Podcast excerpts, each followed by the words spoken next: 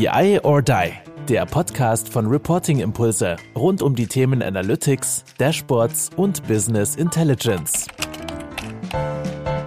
Ja, hallo zusammen. Es geht wieder weiter mit unserem BI or Die Controlling Cast. Ähm, wir sind immer noch die gleichen Personen. Einmal ich, der Kai Stahl und äh, der liebe Jens Ruppers. Hallo Jens, wie geht's dir?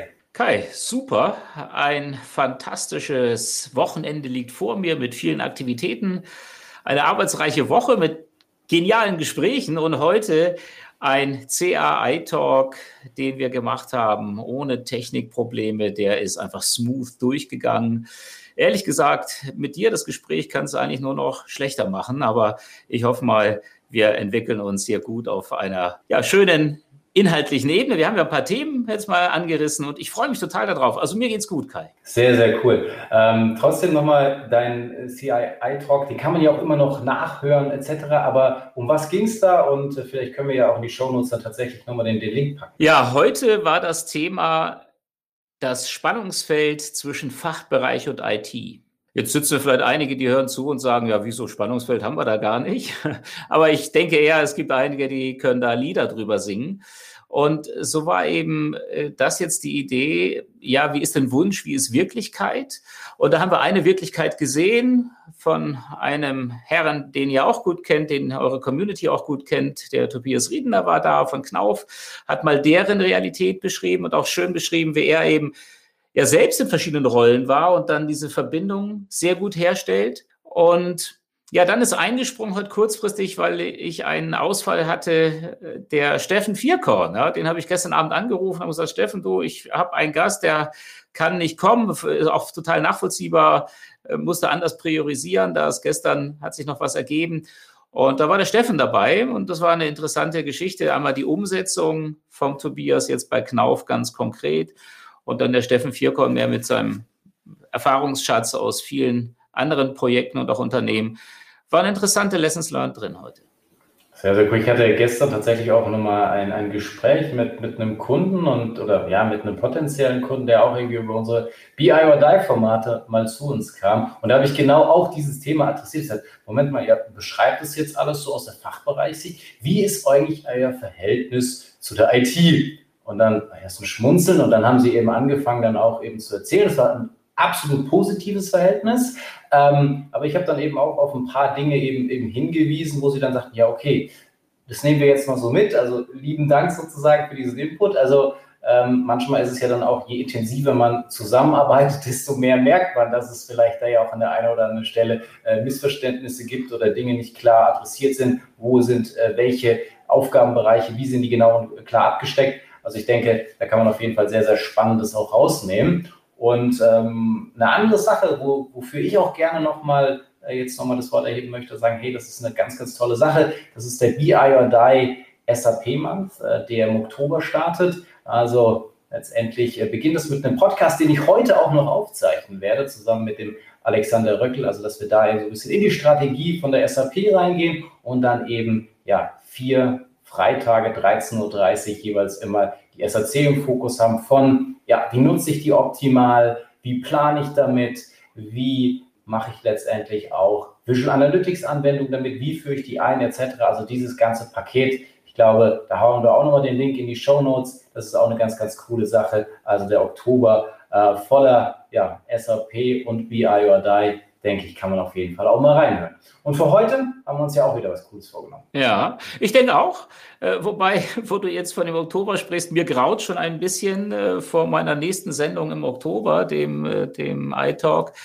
Da haben wir nämlich das Thema äh, der äh, Verrechnungspreise drin. Ja. Mhm. Und das ist jetzt mega fachlich und unbenommen extrem wichtig, aber ja, ich bin schon gespannt, wie wir da so richtig äh, Stimmung und Speed machen. Von daher gucke ich jetzt mit etwas anderen Gefühlen auf den Oktober, aber ich denke, es ist ein schön, schönes, interessantes Thema, was ihr auch habt da mit äh, dem SAP-Monat. Tolle Idee.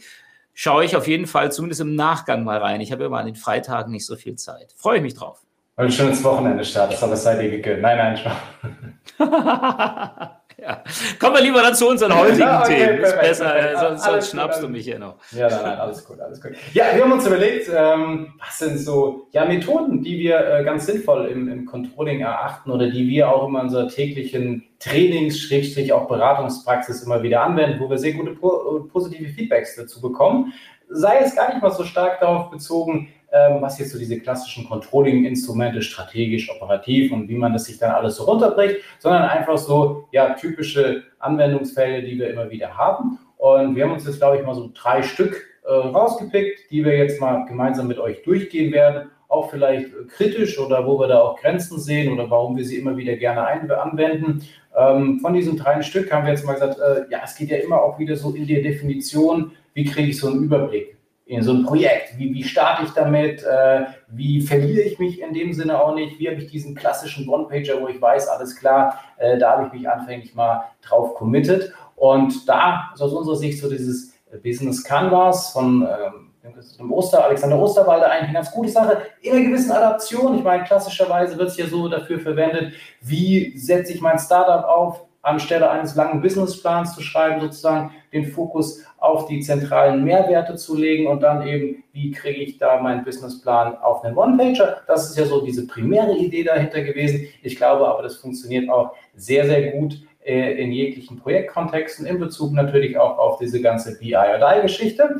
Zweiter Punkt, äh, den wir gesagt haben, naja, äh, wenn ich das Ganze dann mal definiert habe und sage, so, okay, jetzt, jetzt weiß ich, was so das, das Big Picture ist, Jetzt habe ich Anforderungen. Jetzt habe ich ein Dashboard bauen. Wie gehe ich da am besten vor? Wir sagen es ja immer so, dieses Rapid Prototyping, Paper Prototyping, dass wir da mal so ein Stück weit ähm, diskutieren. Und bei allem äh, schwingt das sicherlich ja auch immer mit. Ohne das wird es, glaube ich, Reporting-Impulse gar nicht geben. IBCS, Hichert, auch aus dem Design-Aspekt, aus der Optik, wie sieht das Ganze denn auch äh, dann am Ende des Tages aus? glaube ich, auch nochmal so, so ein dritter Aspekt. Die wollen wir einfach mal heute äh, durchsprechen, weil wir da eigentlich ja, relativ gute Erfahrungen mitgemacht haben oder uns da auch gerne mal so austauschen wollen. Oder Jens? Absolut. Äh, du, ich äh, habe jetzt gerade auch eine Assoziation, dieses Thema mhm. äh, des Canvas, das zu nutzen mhm. Mhm. und äh, eine, eine, Mindset, das dahinter steht aus Sicht der IT. Ich bin jetzt gerade dabei, noch mal was zu suchen. Äh, mal schauen, ob das da noch hineinpasst, ob ich da noch ein, zwei Zahlen mit einbringe. Ja, aber genau, das ist der Weg und da freue ich mich drauf. Fangen wir oben an, oder? Jetzt von der Struktur her bei, bei dem Canvas. Genau, das kann was. Also ich kann zum einen sagen, dass wir es tatsächlich auch selbst für uns äh, als Reporting-Impulse nutzen. Also einmal, als wir es irgendwann uns gegründet haben, aber jetzt auch, als dann diese ganze Umstellung in Richtung ja, digitaler Geschäftsmodelle oder dass wir stärker digital werden, die Angebote äh, virtueller Art sind, das Coaching, das äh, Training, die Projekte äh, nicht mehr vor Ort stattfinden hat sich natürlich da auch bei uns einiges verändert und ähm, da haben wir gesagt, okay, das müssen wir dann auch unser Geschäftsmodell nochmal reflektieren und haben dann eben auch wieder dieses, dieses Canvas äh, auf den Tisch gelegt. Und das ist, glaube ich, auch äh, eine sehr, sehr gute Start in so einem Dashboarding-Projekt, in so einer Initiative, einfach mal zu sagen, okay, ich, ich schaffe mir dieses Mindset, dass ich Mehrwert stiften möchte. Und da ist aus meiner Sicht ja dieses äh, Canvas extrem prädestiniert für, nämlich weil es jetzt zentral letztendlich so als Hauptding sagt, okay, ich muss das Nutzenversprechen erstmal für mich rausarbeiten. Also was will ich da überhaupt mitmachen? Was soll da am Ende bei rauskommen? Ist es, keine Ahnung, ich will irgendwie mehr Transparenz schaffen. Es müssen irgendwie die Datenqualität muss hoch. Äh, die Kommunikation zwischen den einzelnen Fach- und IT-Bereichen soll verbessert werden. Ich will irgendwie einen Standard schaffen, ja. Uh, one single, single point of truth, whatever. Also, dass man sich das eben ganz klar eben ausarbeitet oder ich will im Bereich des Monitorings viel, viel besser werden, aber dass man zentral sozusagen erstmal sich darauf fokussiert zu sagen, alles klar, was will ich da wirklich mit erreichen, so im, im, Big Picture, aber das auch noch so knapp halten, dass ich da immer mal wieder drauf schauen kann, wenn ich mich irgendwie verliere, das dann immer, das macht ganz, ganz häufig, wenn wir das so anfänglich aufgesetzt haben, das dann mal wieder rauszuziehen und zu sagen, hey, Moment mal, Freunde, wo laufen wir gerade hin, was haben wir uns eigentlich initial vorgenommen? Natürlich kann man das auch immer mal wieder updaten, aber dass man insgesamt eben so diesen, diesen groben Fahrplan hat und dann natürlich, und das finde ich auch sehr, sehr spannend ähm, an, an der Geschichte von dem, von dem Business Canvas oder einer jegliche Adaption, was ich dann davon machen kann, ist eben, dass ich dann zusätzlich zu diesem zentralen Nutzenversprechen und diesem Mindset, ich will dann Mehrwert insgesamt stiften, eben dieses ganze Ökosystem zusätzlich eben auch noch berücksichtigt und dass ich das dann insgesamt so in einem Blick auf einem Schirm habe. Das ist dann das Big Picture tatsächlich, das aus meiner Sicht elementar wichtig ist. Was ich gerne hauptsächlich herausstelle, immer so für den ersten Schritt, das ist äh, diese, diese Vertiefung, wenn wir in das, dieses Value Proposition Canvas mhm. gehen, also wo jetzt einfach im Prinzip nur der, der Kunde äh, und das Leistungsversprechen zunächst mal fokussiert werden. Und das ist für mich etwas, das ist auch so, eine, so ein Impuls, der eigentlich total logisch ist im Nachhinein, der sich aber so in den letzten Monaten bei mir immer mehr gesetzt hat, dass dieses Business Partnering, dieser Business Partnering Gedanke jetzt, die Controller gehen hin und geben Impulse. Ja, dann müssen sie natürlich sich mal in die Situation hineinversetzen ihrer internen Kunden. Müssen sich die Frage stellen, welche Needs sind denn da, welche Schmerzen und mit welchen internen Leistungsangeboten, die wir entweder schon haben oder die wir dafür entwickeln, können wir denn jetzt tatsächlich auch helfen? Ich denke, das hat sich schon recht gut verankert, ob das jetzt mit diesem Canvas gemacht wird oder ob das einfach nur so gemacht wird, intuitiv oder mit, mit einem Stück Papier. Ich denke, dieses Mindset ist schon relativ weit verbreitet und ist immer mehr in der Umsetzung. Definitiv. Ja, ich äh, erlebt ja auch, ne? Ja. Und, und der nächste Schritt jetzt für mich, äh, der ist spannend, jetzt sich mal die Frage zu stellen, wie agiert denn so die IT? Falls es überhaupt noch Grenzen gibt. Ne? Also andere organisier organisieren sich auch komplett um und sind mehr auf Rollen bezogen und nicht auf Funktion. Aber was ich viel noch erlebe ist, und das hat auch heute eine Umfrage ergeben. Ich habe jetzt leider die Zahlen auf die Schnelle nicht gefunden, da müsste ich im Video noch zurücksliden. Ich meine, fast 50 Prozent unserer Zuseher von heute haben rückgespiegelt, dass sie die IT eher als Bremser empfinden. Und um die 18 Prozent haben gesagt, ja gut, die IT ist bei uns irgendwo äh, sichtbar als Dienstleister. Und der verschwindende Rest, der sagt, ich erlebe bei uns das, äh, die, die IT schon so richtig als, als, als Partner, auch im Sinne des Business-Partners, wie wir den Controller sehen. Das heißt, aktiv auf mich zukommend mit dem richtigen Team, nämlich, dass auch die IT hinterfragt, du, was hast denn du, der heute so arbeitet, was hast denn du für Schmerzen, für Notwendigkeiten? Und gemeinsam mit den Businesspartnern, mit welchen Datenrollen auch immer, den Fachbereich maximal unterstützt und auch aktiv Dinge neu eingleist. Das finde ich super spannend, dass unglaublich viele, zumindest derer, die heute zugeschaut haben, gesagt haben, nee, das hätte ich gerne, das ist aber definitiv nicht so, die bremsen eher. Von daher wäre für mich dieses Canvas auch so als Denkmodell, wie auch immer das dann adaptiert wird, etwas, das jetzt auch so diese Partnerrolle über Controller, über Personalbereich in noch mehr Bereiche des Unternehmens hinaus tragen helfen könnte. Definitiv. Und das, wenn ich es auch dann weiter aufgleise, letztendlich, wir haben ja so zentral dieses Nutzenversprechen, dann so rechte Seite, was du ja auch gesagt hast, ist ja dann immer der Kunde, also der, der interne Nutzer sozusagen. Ähm, also da mache ich mir ja dann auch in dem Sinne klar, okay, was habe ich da überhaupt für eine Kundenbeziehung? Im Sinne von, ja, wie stelle ich das ganze Ding denn zur Verfügung? Erzähle ich das Thema, dass ich jetzt was Neues habe? Wie werde ich das dann eben in dem Sinne kommunizieren? Welche Kanäle habe ich? Jetzt nicht so diese klassischen Marketingkanäle, aber stelle ich das dem mobil zur Verfügung? Habe ich irgendwelche Portale? Wie sind äh, die, die aufgebaut? Müssen die sich das alles selber holen? Kriegen die irgendwelche E-Mails, whatever? Also da, sich da in dem Sinne auch diese, diese Klarheit, wie kommuniziere, wie gehe ich mit meinen internen Kunden oder mit den Nutzern in dem Sinne um und aber auch so ein bisschen, manche versuchen ja dann das auch wieder Persona oder was weiß ich was runterzubrechen, aber da kann ich ja dann auch eine klare Struktur, okay, was sind überhaupt meine Zielgruppen, also sprich Kundensegmente, ja, also bin ich im Management unterwegs, bin ich auf der operativen äh, Ebene unterwegs, äh, was für Dashboard-Typen brauchen die dann wieder, also da kann ich ja sehr, sehr viel auch schon, sage ich mal, vorab für mich definieren und dann eben auch auf der, auf der linken Seite, da bist du jetzt ja auch ähm, stärker dann reingegangen, in dem Sinne, die Infrastrukturen. Und da in der Infrastruktur sehen wir auch ganz häufig, wenn wir sagen, okay, was sind unsere Schlüsselpartner,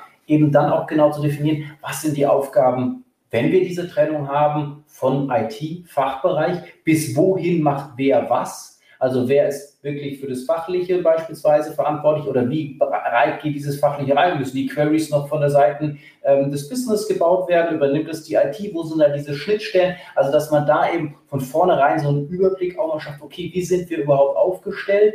Ähm, was sind auch so, wie gesagt, die, die einzelnen Dinge, die wir, die Aktivitäten, äh, die, die, die wir machen müssen? Also, wie arbeiten wir im Workshop zusammen? Was sind die Outcomes? Was sind die Produkte, die dabei eben entstehen? Aber eben auch ganz klar, okay, was sind ähm, was sind die Partner? Und am Ende dann unter, unter Bottomline sozusagen ja auch, was kostet das Ganze, was bringt es uns, vielleicht auch zahlengetrieben, so Return on Investment auf so einem ähm, ja, Dashboarding-Initiative oder BI-Initiative ist ja häufig auch äh, ganz, ganz spannend. Und dass man da sich vielleicht von Anfang an zum einen diese Ziele auch mal steckt, man es zusammengefasst eben hat und so ein bisschen auch diese, ja, diese andere Mindset dann auf, aufgreift und sagt, okay, wir haben da Dinge, die vielleicht in der einen oder anderen Organisation schon völlig selbstverständlich sind, aber wir haben sie wirklich einfach mal festgehalten und haben sie für uns auch nochmal zusammengefasst und in, in ein klares Bild gerückt. Ich finde vor allem da die, die Transparenz, die entsteht, dadurch, dass ich mich nötige, das aufzuschreiben. Und wenn man dann merkt, ja gut, das ist eigentlich ja jetzt für, für äh, strategische äh, Denkansätze gedacht. Und manchmal passt es vielleicht hin und wieder nicht so exakt, aber auch dann darüber zu sprechen, okay, wie könnten wir denn das für uns interpretieren? Ist das jetzt komplett hinfällig? Wie du sagst, mit den Kanälen. Ja, das ist sicherlich ein wenig anders dann intern. Aber genau darüber mal zu reden und an diesem Rahmen, an diesem an dieser Struktur sich äh, entlang zu hangeln, finde ich sehr, sehr hilfreich. Und für mich ist das auch ein Punkt. Und äh, das ist dann die Frage, weil du hast gerade über die Kosten gesprochen. Da müssen wir auch dann irgendwo hin, äh, im Sinne von machen wir es oder lassen wir es? Ne, diese Frage, die, die, die steckt ja in, in diesem Canvas grundsätzlich drin. Also gehe ich jetzt her und bringe wirklich nochmal Zahlen an meinen Geschäftsmodell, an mein neues, an meine Idee, die ich habe und, und versuche das dann umzusetzen oder lasse ich es? In dieser frühen Phase auch die Weiche zu stellen, dafür steht es ja maßgeblich. Und das finde ich dann jetzt auch gut in der Entwicklung von, äh, von Dashboards, von, vom Reporting grundsätzlich oder von Entscheidungshilfen ähnlich vorzugehen. Und jetzt sehe ich aber zwei Zugänge. Nämlich einmal die IT mit den Businesspartnern, wer auch immer, also die jetzt den Management von sich aus äh, quasi im, im Push-Verfahren auch was liefern, aus ihrer Interpretation oder aus eigenen Datenanalysen heraus. Und dann eben sagen, du pass mal auf, das und das könnte aus meiner Sicht dir Nutzen stiften und das beschreiben.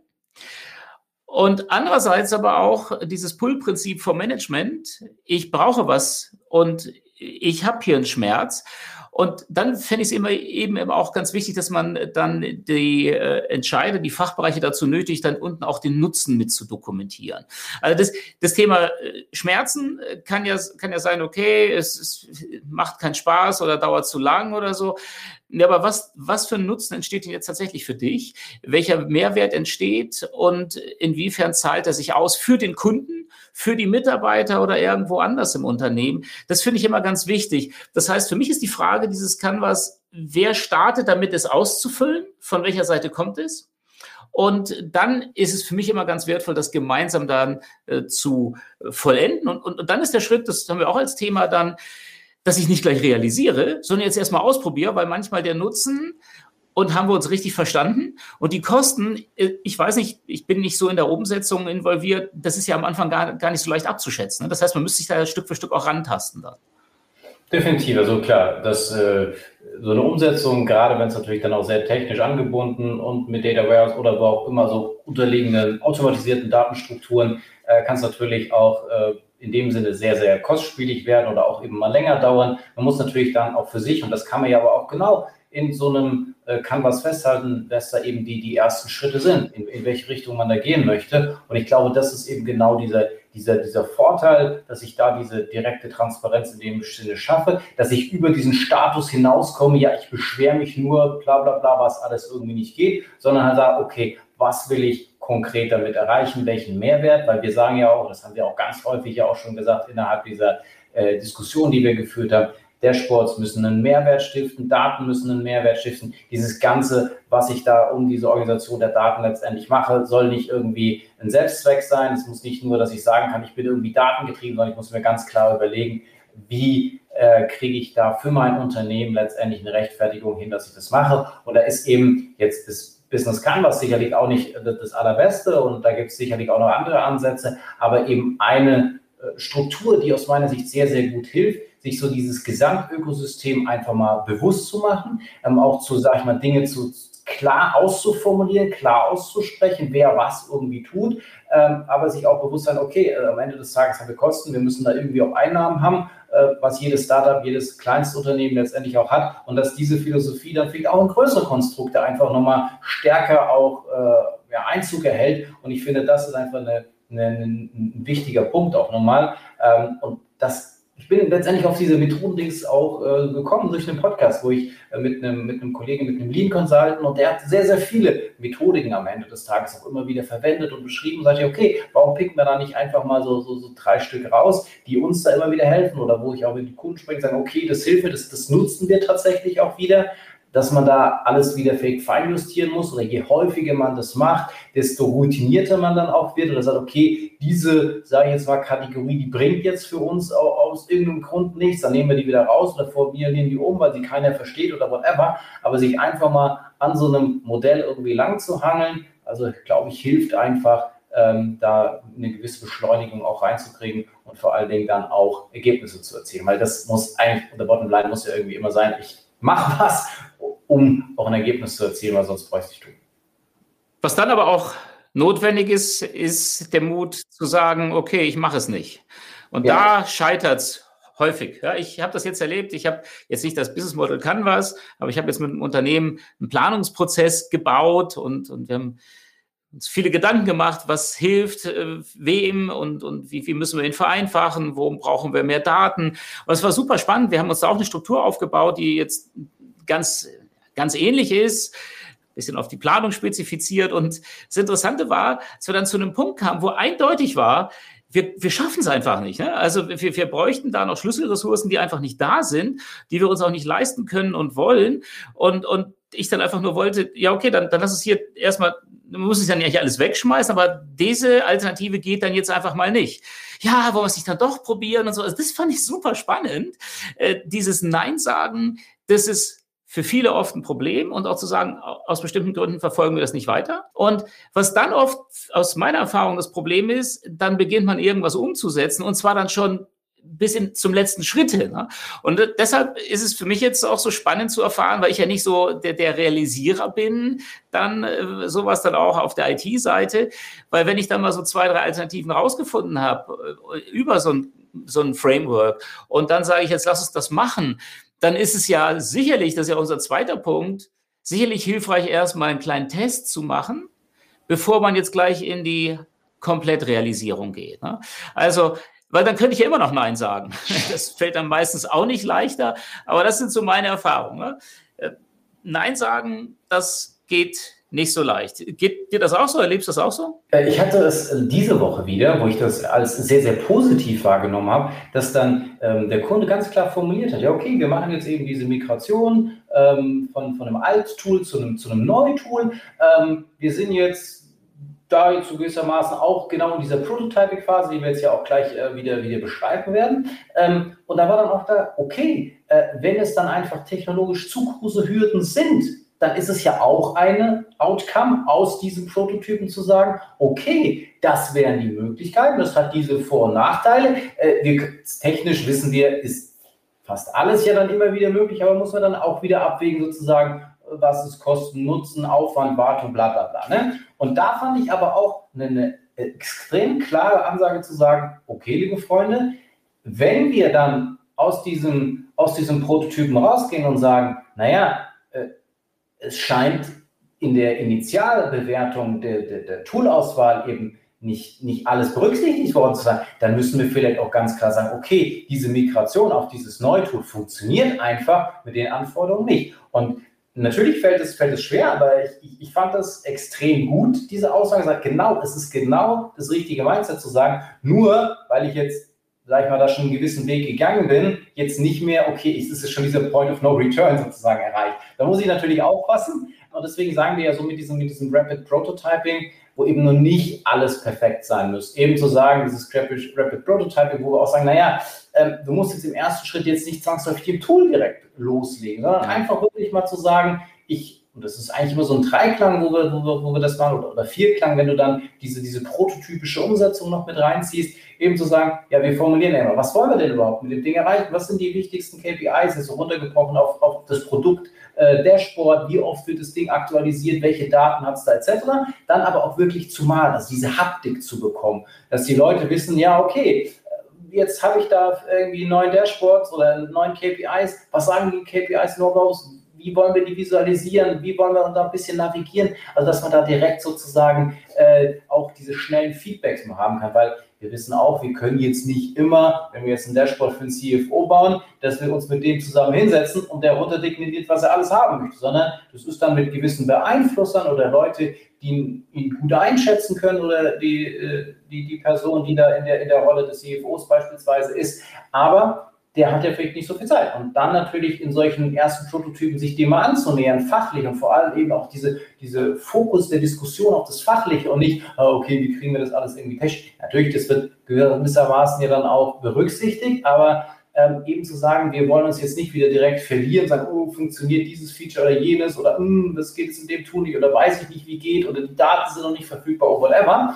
Ähm, das ist natürlich dann genau das, was, was ausbremst und was dann vielleicht auch so einen Eindruck erweckt, hm, wie du vorhin gesagt hast, irgendwie die IT ist so ein ausbremsender Faktor. Und deswegen ist da ja auch wieder der Weg der entscheidend. Und wenn man dann mit so einem Rapid Prototyping Ansatz eben reingeht, sagt, alles klar, komm, und das ist ja dann auch die Challenge, wo dann auch so ein IT letztendlich zurückgeben kann an den Fachbereich. Ja, dann formulier doch mal genau, was du möchtest. Nicht so, ja, ich, ich wüsste, ich brauche alles oder wie auch immer, sondern ich muss es dann auf die einzelnen Cases äh, runtergebrechen, aus diesem Big Picture, was man vielleicht sich in dem Canvas dann definiert hat. Was sind jetzt die darunterliegenden einzelnen Dashboards beispielsweise oder die Produkte, die daraus entstehen und das dann eben ja, haptisch festhalten, also wirklich zu visualisieren, zu malen, so, das sind die, die ganzen Themen. Dann aber auch nochmal zu sagen, ja, wenn ich da jetzt Umsatz hinschreibe, ja, was ist das denn eigentlich für eine Kennzahl? Also wie wird die berechnet? Also da gibt es ja dann manchmal vielleicht auch ähm, in, den, in den Quellsystemen nicht genau die perfekten äh, Dokumentationen dazu, also dass man das dann eben nochmal äh, versucht irgendwie äh, zu ergänzen, falls das notwendig ist. Und dann eben aber auch, und sei es von mir aus, ja, die, die, die kurze Excel-Anbindung in Anführungsstrichen von den, von den ersten Daten, um dann wirklich mal so ein Prototyp, der dann auch ein bisschen klickbar ist, und da kommt es ja dann meistens auch jetzt nicht so auf die Daten eins zu eins, sondern das, das sehe ich auch in, in vielen Projekten, dass so diese Möglichkeiten, äh, die vielleicht ein interaktives Dashboard dann auch bietet, ähm, gar noch nicht so erfasst werden können. Und selbst wenn du Beispiele zeigst in, sag ich mal, anderen Use Cases, was andere Unternehmen gemacht haben, wenn man es dann zumindest nochmal so in den eigenen Daten irgendwie sieht, finde es immer so, oh, der, der, der, mein lieber Kollege, der Oliver, der sagt es immer, hey, wenn er das so vorstellt, dann nennt er immer ganz, ganz viele Beispiele. Also das Beispiel ist halt irgendwie gebaut, sage ich mal Umsatz, Kosten, whatever. Und dann nennt er einfach oder versucht dann Beispiele immer zu benennen in Bezug auf den Kunden. Ja, das könnte bei dir jetzt, weiß was ich, Autos, Modellreihe, was weiß ich was sein, damit die Leute so einen besseren Zugang dazu haben. Und das merken wir irgendwie ganz, ganz häufig, dass du natürlich neben diesem, wir haben es irgendwie mal in einem Prototyp definiert oder in diesem Paper Prototype, dass dann eben diese Umsetzung doch nochmal was hilft und Inspiration einfach schafft. Und das ist auch wieder dieses Projekt, was ich da vorhin zitiert habe, wo man auch ganz klar gesagt hat, nein, wir machen es dann im Zweifel auch nicht, wenn es funktioniert. Aber dass es da denen gar nicht so wichtig war, naja, da muss jetzt gar nicht jede Kennzahl alles irgendwie perfekt sein, sondern es muss klar sein, dass das Big Picture funktioniert, also dass wir das skalieren können, ähm, dieses Produkt. Zum anderen aber auch, dass wir den Leuten wirklich eine, eine Inspiration geben können, damit die sich vorstellen können, okay, wie wird es in der, nach der Migration in den neuen Tool, wie könnte es da aussehen mit allen Vor- und Nachteilen, was müssen wir dann neu lernen, was sind da neue Ansätze, visuelle Ansätze etc. etc. Aber eben da so eine, so eine gute Balance zu finden, ist, glaube ich, da ähm, sehr, sehr entscheidend und dann halt auch an der einen oder anderen Stelle vielleicht zu sagen, okay, jetzt machen wir einen Strich, jetzt machen wir doch nicht mehr weiter oder jetzt machen wir wirklich, äh, holen wir, holen wir ähm, das große Budget, um das dann auch großflächig auszurollen. Also zu zeigen, so wird es aussehen und nochmal ein Feedback einholen, ist aus meiner Sicht der wesentliche Erfolgsfaktor. Bei dem Thema Einbeziehung C-Level, da hattest du am Anfang kurz drüber gesprochen, da äh, setze ich mich bisher immer durch. Ich drohe dann auch manchmal wieder, wieder abzuziehen, ganz ehrlich, weil äh, für mich ist das ein ganz, ganz entscheidender Punkt. Äh, also ich habe jetzt vielleicht ein konkretes Beispiel. Ich hatte jetzt ein Unternehmen und, und da haben sich alle fünf Vorstände bereit erklärt, mit mir Gespräche zu führen. Mhm. Und zwar bezogen auf ihre Schmerzen. Ah, jetzt bin ich wieder bei dem Canvas. Ne? Also was hat der mhm. Kunde, was macht er jeden Tag, was hat er für Schmerzen? Und dann konnte ich mir überlegen, ah ja gut, äh, um deine Schmerzen zu lindern oder um dir einen Mehrwert zu stiften, wo du den noch gar nicht als Schmerz bezeichnen kannst, aber ich weiß, was geht und da kann ich sogar dir noch einen Mehrwert stiften, den du noch gar nicht artikulieren kannst. Das ist für mich ein extrem wichtiges Sammelbecken und das hast du ja auch schon beschrieben, aber ich möchte immer, weil es meist um Steuerungsmodelle geht, ja, oder auch um Planung. Ich möchte immer wirklich die Geschäftsführung mit drin haben im Boot. Und wenn es nur wie in dem Fall so ein Interview ist, ein Gespräch ist von einer Stunde, ich meine, das ist für die dann ja auch schon viel Zeit. Aber wenn, wenn ich nicht bereit bin, das zu investieren, das finde ich immer schade. Äh, dann, äh, wie soll dann hinterher das Steuerungsmodell funktionieren? Weil ich da ja auch immer dran arbeite. Ne? Es ist ja immer, weil die Visualisierung als solche, die ist ja für euch kein Problem, ne? wenn ihr die Datenanbindung habt. Das ist ja alles. Aber was willst du auch nicht haben? Was ist für dich bedeutend? Wie sehen auch Drilldowns aus? Da gehe ich natürlich nicht bis ins Granulare runter, aber so dieses Big Picture, da versuche ich viel zu schärfen und, und zu diskutieren. Ich erlebte dann bei diesen fünf Vorständen, dass die ganz unterschiedlicher Meinung waren. Und das ist jetzt für mich jetzt genau der Punkt. Was tue ich jetzt? Mache ich jetzt für jeden dieser fünf unterschiedlichen Bedürfnisse, mache ich jetzt für die jetzt unterschiedliche Sichten? Oder hole ich die erstmal in einem Workshop zusammen, der mal gar nichts damit zu tun hat und sage, Leute, jetzt lass uns mal drüber austauschen, warum siehst du das eigentlich so, du so, du so, du so? Liegt das nur an euren Ressources? Oder habt ihr eine andere Sicht auf bestimmte Dinge des Unternehmens und wollen wir vielleicht die erstmal miteinander tauschen? Und das ist ein Austausch ne? und, und, und klären. Und das ist so ein Schritt, den halte ich für extrem wichtig und da versuche ich immer meinen Fuß in die Tür zu stellen und sagen, nein, ich mache das nicht, wenn wir nicht vorher dieses, dieses Level erreicht haben. Und dann, wie du sagst, klar, äh, dann hat man sicherlich nicht alles erschlagen. Die werden sich hinterher dann nochmal klarer, was sie wirklich wollen, wenn sie sowas erstes sehen.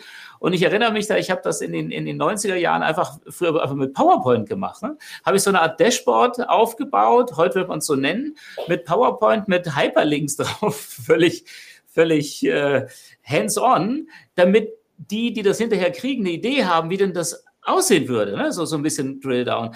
Das hat, ist total, äh, total gut angekommen. Das kann man natürlich heute schon, schon viel besser machen. Und für mich sind genau das die Erfolgsfaktoren, die du beschrieben hast, nämlich einerseits ein Wiedererkennungseffekt. Ah ja, das sind so, so irgendwie meine Daten und so.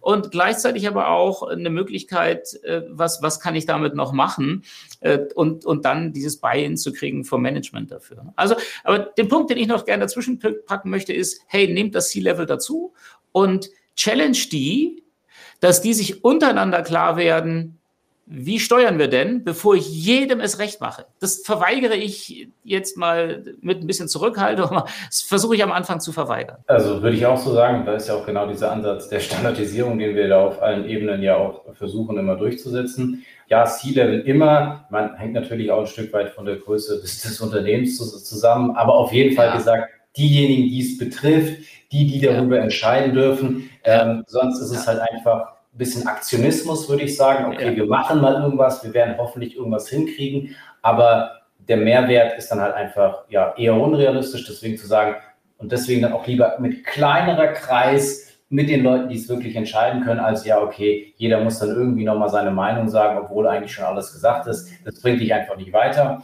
Ähm, zu 100 Prozent würde ich da diesen, diesen Punkt eben ähm, auch, auch unterstützen, ähm, den, du, du da beschrieben hast. Und äh, was aber auch, und weil du es jetzt so als, oh, keine Ahnung, das habe ich in den 90ern gemacht, wir haben tatsächlich auch noch Projekte gesehen, ähm, wo Leute sagen, naja, äh, wir wollen genau dieses, dieses Look and Feel und diesen ersten Eindruck wollen wir jetzt mal schaffen und sind wir jetzt zwar in einem riesen Konzern, war damals diese, diese Situation, wir kriegen jetzt nicht so schnell die modernen Tools, die wir uns wünschen. Also fassen, fangen wir einfach mal an und stellen gewisse Dashboards einfach mal in PowerPoint zur Verfügung. Ja, das ist zwar auch schon wieder zwei, drei Jahre her, äh, wie Sie das dann gemacht haben, aber das war für Sie einfach so, wir kommen auch in diese Methodik rein. Wie nehmen wir die, äh, die Anforderungen auf? Wie brechen wir das alle, alle runter? Wie wird es perspektivisch aussehen? Was sind die verschiedenen Dashboarding-Typen? Wie arbeiten wir damit? Ja, also deswegen ist es jetzt auch aus meiner Sicht gar nicht verwerflich zu sagen, ich mache, wir machen ganz, ganz häufig diese, diese Prototypings. Du hast da die so ein paar, paar Templates zusammengelegt. Jeder kann meistens ja auch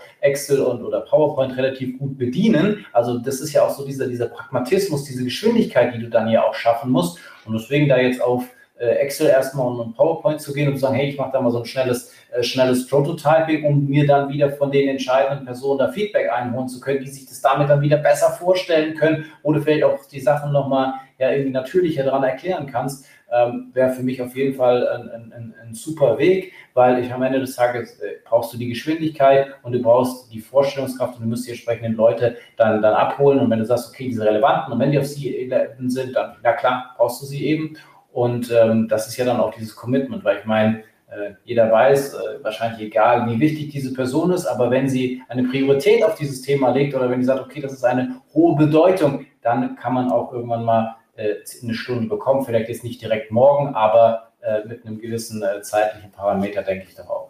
So, jetzt haben wir ja gesagt, dass Canvas hilft, den internen Kunden zu verstehen. Mhm. Durch das Miteinander daran arbeiten, äh, adaptieren von bestimmten Feldern, äh, kriegen wir Transparenz, kriegen eine Diskussion, schärfen das, könnten dann schon sagen, nee, das nicht, jenes Jahr, eine gewisse Vorauswahl treffen. So, jetzt machen wir diese, diese äh, Testballone, diese Mockups, äh, diese ersten Prototypen. Auf Papier finde ich auch total gut. Ja, wir haben ja auch das Thema Visualisierung hinten nach noch äh, kurz dran. Ich mache beispielsweise immer auch äh, so gerne mit, mit Bleistift mal skribbeln, einfach mal sagen, hey, wie, wie könnte das Dashboard hinterher aussehen? Was ist denn da so in etwa drin? Äh, bevor äh, das jetzt irgendwo gebaut wird, gerade auch noch mit einer Datenanbindung. Ich glaube, das kann auch super helfen. Jetzt ist dann aber der Punkt, und jetzt haben wir ihn vorhin schon mal angesprochen. Der Tobias Riedener hat, hat äh, vor ein paar Jahren bei uns auf einer Fachtagung mal darüber gesprochen, dass er äh, das so gemacht hat, dass er genauso ähnlich, also quasi so eine Art Design Thinking Prozess mhm. gemacht hat mit dem mhm. Fachbereich. Und dann ist er mit seinem Prototyp gekommen. Und dann hat man das justiert, passt das? Ja, gut, alles klar, so hätte ich das gern. Und dann hat er gesagt, okay, und wenn ihr das so umsetzen wollt, dann kostet das das und das und ist klar, das zahlt ihr. Und das finde ich eine spannende Sache. Mich interessiert jetzt mal so deine Erfahrung. Ah, wie geht ihr an das Prototyping ran? Ist, ist das jetzt ganz deckungsgleich? Ich meine, du hast ja auch schon einiges davon beschrieben. Mhm. Könntest du dir auch vorstellen, dann zu sagen, ja gut, und dann muss aber auch der Fachbereich, der den Nutzen haben will, dafür zahlen für diesen Aufwand? Absolut. Also ich meine, wir haben, wir haben das häufig äh, den Fall, auch wenn wir jetzt Projekte beispielsweise mit Partnerunternehmen von uns machen, die dann ja auch äh, wirklich noch in Bezug auf die Datenvorbereitung, Datenaufbereitung da noch sehr viel tiefer auch runtergehen. Ähm, kann ich mich im letzten Jahr an so einen klassischen Fall eben erinnern, wo wir wirklich gesagt haben, alles klar, wir bauen jetzt erstmal in der Diskussion mit dem Fachbereich im ersten Schritt eben genau diese Dashboards als Prototyp auf. Da ist halt, sage ich mal, gewisse Abstrakte äh, von diesen Daten einfach mal drin. Da funktioniert äh, sondern seitens der Usability schon sehr, sehr viel. Ähm, das war dann wirklich, dass dann da die verschiedenen Dashboards äh, entstanden sind. Ähm, die waren klickbar, man hat dann einen Eindruck bekommen und dann eben, und das ist dann auch jetzt gar nicht mehr in, in dem Sinn mit uns gelaufen, sondern dann eben nachfolgend ist dann eben ein größeres Projekt entstanden, wo man dann sagen könnte, okay, lieber Vorstand, hier, das wäre möglich, diese Informationen könntest du alle sehen mit dieser Interaktivität, mit diesen Möglichkeiten etc. etc.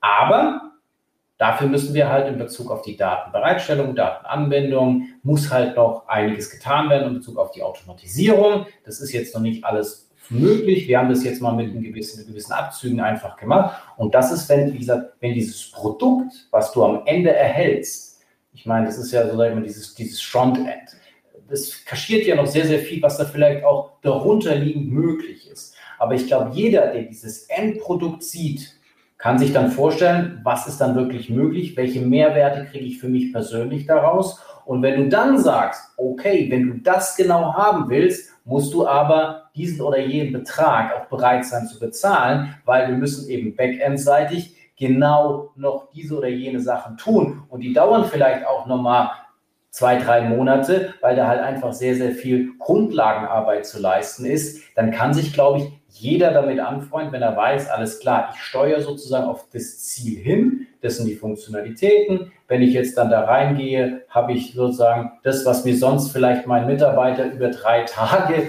irgendwie ähm, vorbereitet und ich dann immer noch sieben Fragen habe, wo er dann wieder loslaufen muss zu sagen, ja, okay, ja, das habe ich jetzt gerade nicht in den Folien aufbereitet, muss ich nochmal schauen, muss ich mir nochmal irgendwelche Abzüge holen, dass das dann alles direkt im Meeting läuft, wo man dann gemeinsam darüber diskutieren kann. Und auch darüber haben wir ja schon in den ein oder anderen Sessions mal gesprochen, wie aus so einem Dashboard dann die Kommunikation innerhalb von Meetings äh, verändern kann.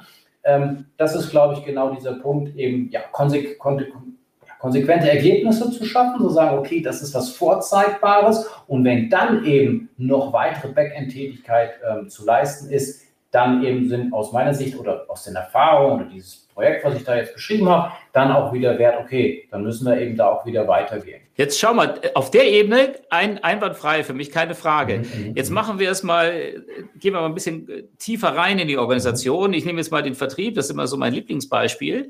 Und jetzt äh, habe ich das für den Vertrieb gemacht mhm. und sage jetzt dem Vertrieb als umsetzende IT, du pass auf, so habe ich dich verstanden, willst du es haben? Der, die sagen auch, ja, klasse, super, genial. Und jetzt sage ich ihm, du, wenn du das haben willst als Vertrieb, musst du in einer internen Verrechnung, und das war der Gedanke, in einer mhm. internen Verrechnung mir so und so viel dafür geben, sonst kriegst du es halt nicht. Und da sage ich einerseits, coole Sache, weil, naja, äh, dann kann ich so ein bisschen so, äh, ich will alles haben, liefer mir das mal Mentalität äh, eliminieren. Andererseits sehe ich ein Risiko, weil wenn es dem Fachbereich zu teuer ist, dann macht das wieder als Bypass mit irgendwelchen Excel äh, oder was auch immer äh, Tabellen dann für sich selbst scheinbar günstiger, aber dann am Ende äh, dann doch nicht so effektiv und auch nicht so sicher. Und das finde ich einfach eine super spannende Sache. Wie, erlebst du das auf dieser Ebene? Ja, es muss natürlich vor allen Dingen wettbewerbsfähig sein, was dann die IT oder was der interne Partner die dann anbietet, weil ich meine, das habe ich häufig auch schon gesehen dass natürlich dann gewisse etablierte Haus- und Hofberatungen, die dann vielleicht ja auch irgendwie noch Teil des Unternehmens sind oder Teil der IT sind, ähm, dann einfach nicht diesen, diesen Wettbewerbspreis haben. Und dann wird es natürlich aus meiner Sicht äh, problematisch. Dann werden die ähm, Leute sagen, entweder aus dem Fachbereich, ich mache das dann halt irgendwie selber, ja, mit allen Vor- und Nachteilen, die du jetzt auch gerade eben beschrieben hast, oder ziehen wir dann wieder irgendjemand anders noch mit rein, der dann vielleicht aber nicht mehr dieses Gesamtbild wieder, was jetzt vielleicht nur die IT hat, weil sie ja eben noch die, die ganzen anderen Bereiche auch zusätzlich noch sieht, hat. Aber es muss halt aus meiner Sicht, muss es wettbewerbsfähig sein, was auch intern angeboten wird. Das traue ich ja beispielsweise dem, dem, dem Tobias Rieger genau eben zu, weil der ja auch, äh, sage ich mal, die Welt draußen gesehen hat. Der, der war sehr, sehr lange auch als Berater unterwegs und, und das, was er, was er da macht, so von der Attitüde her und auch, sage ich mal, wie er das dann auch durchboxen kann und präsentieren kann, das, das überzeugt halt dann. Aber das ist eben auch nicht nur überzeugend, sondern eben auch wettbewerbsfähig. Und wenn das aus meiner Sicht äh, passt, dann kannst du sehr, sehr gerne so ein Modell fahren. Ich glaube auch, dass dann, und ich bin überzeugt, ähm, dass die, die, die Fachbereiche dann bereit sind, auch da die, für die, den Betrag zu, zu zahlen. Okay.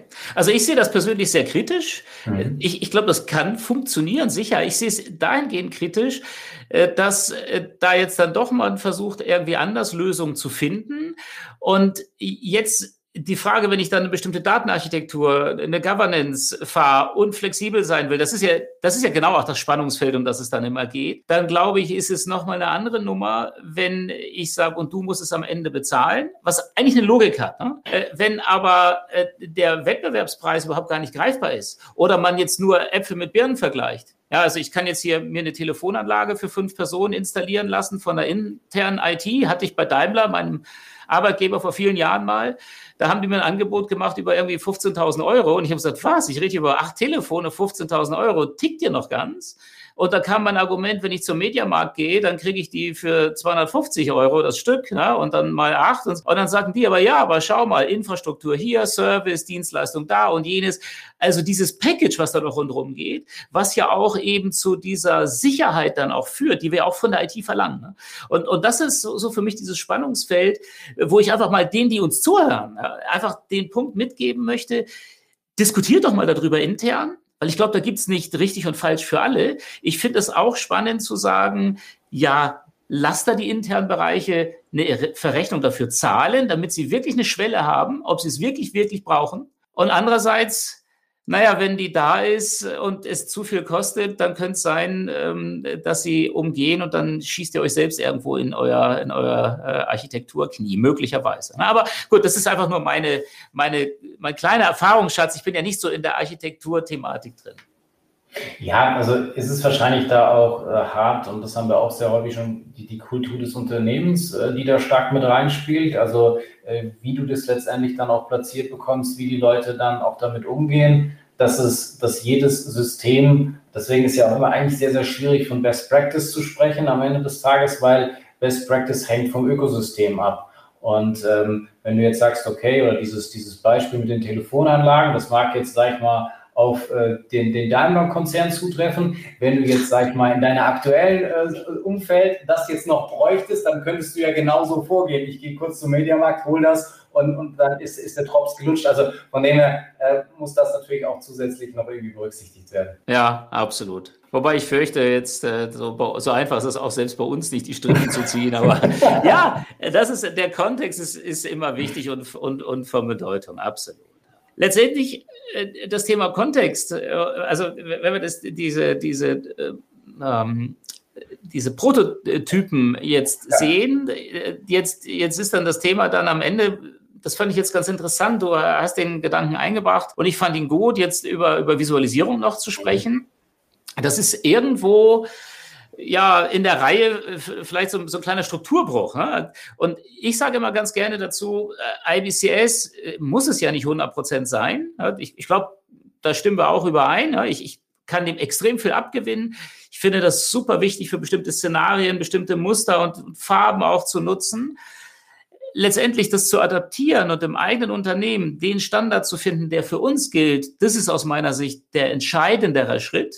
Und jetzt ist dann für mich genau der Mehrwert auch der, wenn wir in einer dynamischeren Umwelt leben, dann ist für mich so ein Standard Visualisierungsvorgehen von Berichten fast unumgänglich, wenn ich immer wieder die Berichte adaptiere, verändere. Die haben immer wieder, ich habe immer wieder andere äh, KPIs. Und wenn das immer wieder komplett von Null erfunden wird, neu erfunden wird, es ist unglaublich schwer, sich da wieder reinzudenken. Und auch wenn ich mit so Mockups arbeite, wenn ich immer wieder an dem Modell arbeite, intern als Dienstleister oder Partner neue Impulse gebe. Und dann muss ich jedes Mal wieder neu erklären, was bedeutet das, was bedeutet jenes. Das halte ich eben für überhaupt nicht praktikabel. Von daher ist meine Sichtweise so dazu, wenn wir dann den Weg zu Ende gehen, dass es extrem hilfreich ist, ein standardisiertes Vorgehen zu haben, ähm, ein Regelwerk zu haben, wie wir Berichte erstellen, um eben diesen Wiedererkennungseffekt zu schaffen. Absolut. Also aus diesen zwei Perspektiven, die du ähm, gesagt hast, nämlich einmal aus der Perspektive derjenigen, die es konsumiert, ist die Standardisierung wichtig. Wiedererkennung, ich gucke immer auf die gleichen Sachen irgendwo mehr oder weniger drauf. Usability, so wie ich es gewohnt bin, aber eben auch genau für den Ersteller, der die ganzen Sachen dann, die Anforderungen einsammelt etc. Und deswegen ist, sag ich mal, ja, es ist aus meiner Sicht unmittelbar damit verknüpft. Es ist jetzt nicht in der Reihenfolge 1, 2, 3, so wie wir es durchgegangen haben, du musst es eigentlich schon von Anfang an haben. Also spätestens, wenn du mit diesem Prototyping anfängst, ist es eigentlich substanziell wirklich vorher schon sich diesen Standard überlegt zu haben, weil du da eben, sag ich mal, den Weg schon extrem abkürzen kannst und viele Diskussionen die einfach versparst und eben diesen Fokus auf diesen fachlichen Diskussionen hast und nicht so, will ich jetzt dieses oder jenes Diagramm oder was ist jetzt wirklich der Standard oder hier machen wir es so. Okay, also von dem her, ich glaube, es ist eng verknüpft. Es ist nicht dieses 1, 2, 3, aber es gehört auf jeden Fall dazu. Und IBCS ist erstmal ein, ein sehr, sehr cooles Rahmenwerk, wo du sehr viele Informationen davon bekommst, mit diesem Success oder diesem ganzen Marketing, was ja Rolf und Jürgen darum aufgebaut hat.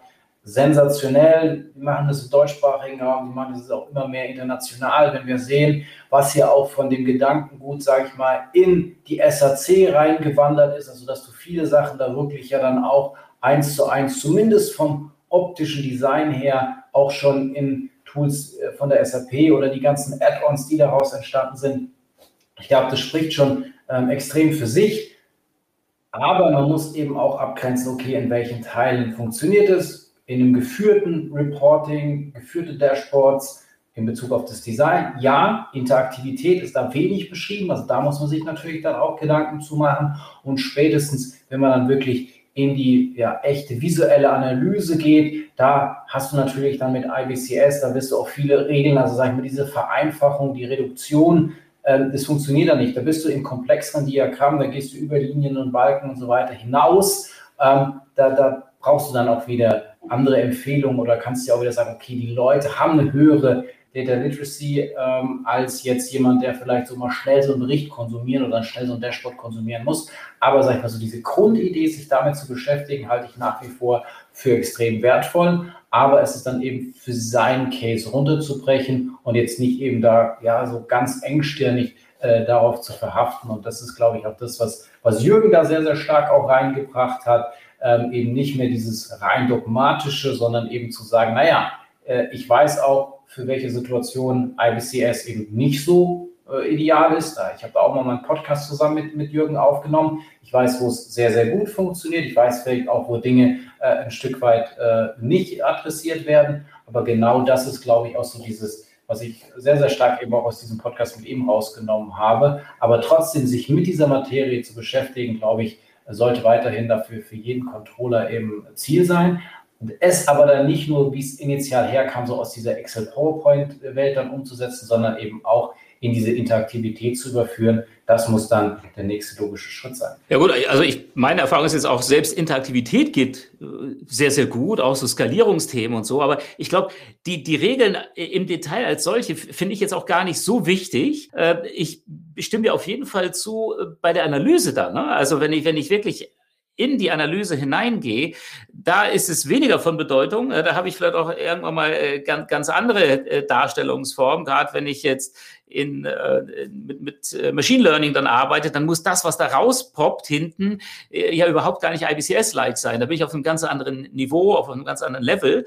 Und auf so einer Dashboard-Ebene fürs Top-Management äh, kann ich mir das schon jetzt vorstellen. Aber nochmal, ob es jetzt rein dieser IBCS-Gedanke ist oder nicht, wäre jetzt mir gar nicht so wichtig, sondern ich finde es einfach wichtig, dass man dann sagt, okay, es gibt einen Punkt, da scheint es nicht mehr so 100 Prozent zu klappen, dass wir dann nicht gleich in, in jetzt ist alles möglich abwandern. Verstehst du? Also, dass man ja. einfach sagt, okay, wie machen wir es denn dann? Ja, dass, dass wir sagen, okay, gewisse Wiedererkennungseffekte haben wir immer wieder, damit ich mich nicht ja quasi von null in, in so ein Diagramm dann hineindenken muss, sondern immer wieder Wiedererkennungseffekte habe. Das wäre einfach jetzt mein, mein, meine Empfehlung dazu. Genau, ich glaube, IBCS steht ja auch so als Synonym für, wir, wir machen das bewusst, wir treffen da bewusste Entscheidungen in Bezug auf das Design ähm, und eben dann eben auch weitergehen, Usability etc. Und ich glaube, da haben die, äh, die beiden Jungs da extrem viel, viel geleistet oder leisten das nach wie vor auch.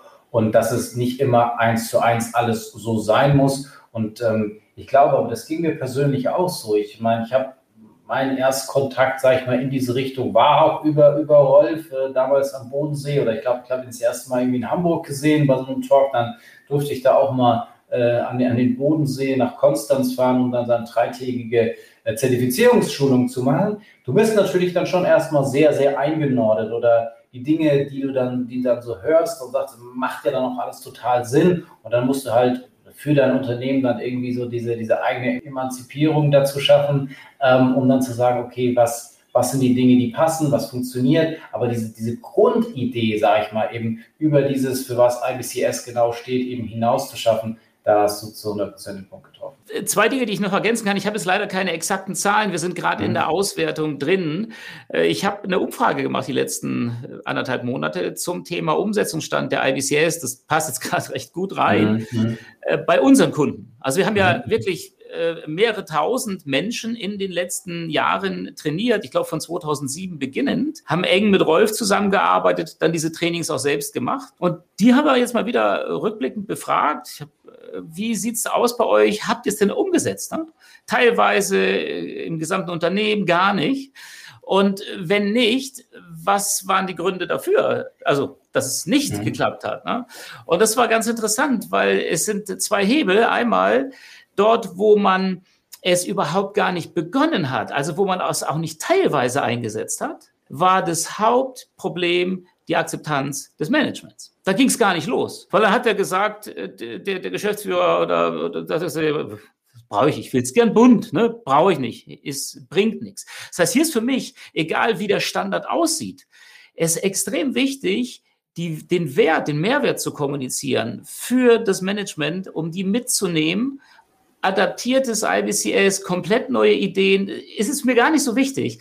Aber das ist die Empfehlung, so sollten wir vorgehen und den Mehrwert da rauszustellen, damit man überhaupt loskommt und das Management mit aufgleist. Das ist, das ist der eine Punkt, warum viele gar nicht so richtig in Schwung gekommen sind. Das zweite Thema, wenn sie in Schwung gekommen sind und dann nur teilweise eingeführt haben, ist ganz klar dann die Technologie. Und das ist interessant, weil einerseits Anbindung an meine Quellsysteme, ein Riesenproblem. Ja, wenn ich dann das immer per Hand raus extrahieren muss und dann doch immer irgendwie in Excel und Zeug lande. Super spannende Sache. Das hat sich ja mit Power BI jetzt auch ein bisschen verändert. Ja, das, aber nichtsdestotrotz sind viele noch mit einem reinen Frontend unterwegs, jetzt in, in unserer Umfrage, und haben Probleme überhaupt so an die Daten vernünftig heranzukommen.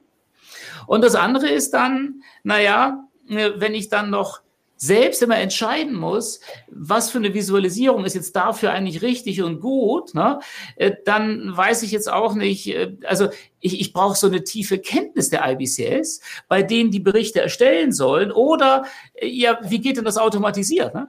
Das heißt, der Kernwunsch ist eigentlich, helft uns beim Management Akzeptanz für einen Standard, ich nenne ihn jetzt einfach mal nur so, zu schaffen.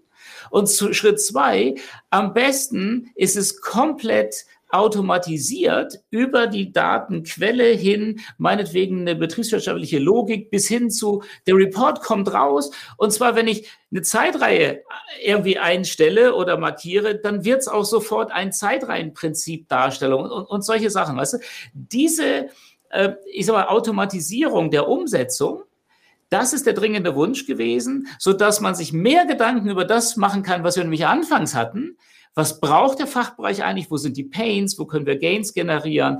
Und wie könnte das hinterher aussehen und solche Mockups dann zu bauen? Das ist für mich jetzt nicht überraschend, aber immer noch genau das Thema, dieser integrierte Ansatz, der dann hin zu der Visualisierung führt. Sorry, dass ich da jetzt so, aber es ja, ist jetzt ganz frisch. Mir sind die Sachen gestern so auf den Tisch geflattert. Aber das finde ich so spannend, weil ich meine, könnten wir ja jedem sozusagen mal hier auf diesem Podcast nochmal an die Hand geben, weil die Dinge, die da gefordert sind, wir ja zumindest versucht haben, sag ich mal, mit diesen, mit diesen drei Eckpfeilern, wie starten wir vom Business Canvas, wie machen wir dieses Prototyping, wie spielt ein, ein gewisser Standard damit rein, mit, wir müssen Ergebnisse liefern, etc., etc., Mehrwerte rausarbeiten. Aus meiner Sicht eine Anleitung sein kann, genau, sag ich mal, diese Attention Management zu erzeugen, Ergebnisse zu erzielen und vor allen Dingen halt das dann auch wirklich umzusetzen, ob es dann welcher Standard auch immer sein mag. Aber ich glaube, das sind durchaus Eckpfeiler, an die ich mich orientieren kann. Es ist auch häufig so, es muss dann irgendwie von außen nochmal jemand sagen. Auch das ist häufig so diese, diese Kultur. Und die Wahrnehmung ist ja auch, ich kann, also jetzt, um, um dieses letzte jetzt zu IBCS, und dann glaube ich, machen wir auch bald einen Deckel drauf, nochmal zu sagen, ich hatte hier letzt äh, einen, einen Talk äh, bei einem, bei einem, ähm, bei der BVG, also hier Berliner Verkehrsbetriebe, und da war auch, ja, wir haben IBCS. Und dann waren ja, aus unterschiedlichen Bereichen. Und die einen waren, ja super, wir haben das voll im Griff, total geil. Und andere, hey, ist so total gescheitert. Also weißt du, selbst in einer und der gleichen Organisation, äh, wo wurde, und wenn du dann so mit denen unterhältst, also okay, also ich glaube, beide, beide Richtungen sind nicht komplett die Wahrheit sozusagen, aber wie ist dann ja auch immer wieder wahrgenommen oder wie wird IBCS von der Person selbst äh, verstanden? Aber ich glaube, diese Punkte, die du da jetzt übergreifend so gesagt hast, äh, sind schon sehr, sehr wichtig und deswegen haben wir ja auch heute nochmal versucht, darüber zu sprechen, die Erfolgsfaktoren ein Stück weit rauszuarbeiten oder Methodiken, äh, die da ein bisschen helfen können. Da gibt es auch sicherlich noch ein paar mehr, da werden wir vielleicht auch nochmal an der einen oder anderen Stelle äh, drauf zurückkommen, aber das sind irgendwie so, so drei äh, Grundphilosophien aus meiner Sicht, äh, die dann auch zu einer Veränderung äh, der Vorgehensweise, des Mindsets etc. führen können, damit ich dann da auch sagen kann, alles klar, das haben wir jetzt erfolgreich irgendwie eingeführt und da hoffen wir, dass wir da ein paar Impulse geben können. Doof. Kai, dem habe ich wirklich nichts mehr hinzuzufügen, außer dass wir schon ewig versuchen, irgendwie bei 45 Minuten fertig zu sein. Und deshalb sage ich vielen Dank, dass ich da sein durfte. Vielen Dank euch, dass ihr zugehört habt. Diese drei Impulse nehmt doch mal mit. Bin gespannt, wie ihr das seht. Kommentiert doch einfach mal, schreibt uns dazu. Und wir, lieber Kai, treffen uns in ein paar Wochen wieder. Sehr gut, freue ich mich drauf und schönes Wochenende. Ciao. Das war BI or Die, der Podcast von Reporting Impulse. Danke, dass ihr auch diesmal wieder mit dabei wart. Wenn es euch gefallen hat, dann hinterlasst uns doch eine gute Bewertung. Und abonniert den Podcast, um keine weitere Folge zu verpassen. Bis zum nächsten Mal.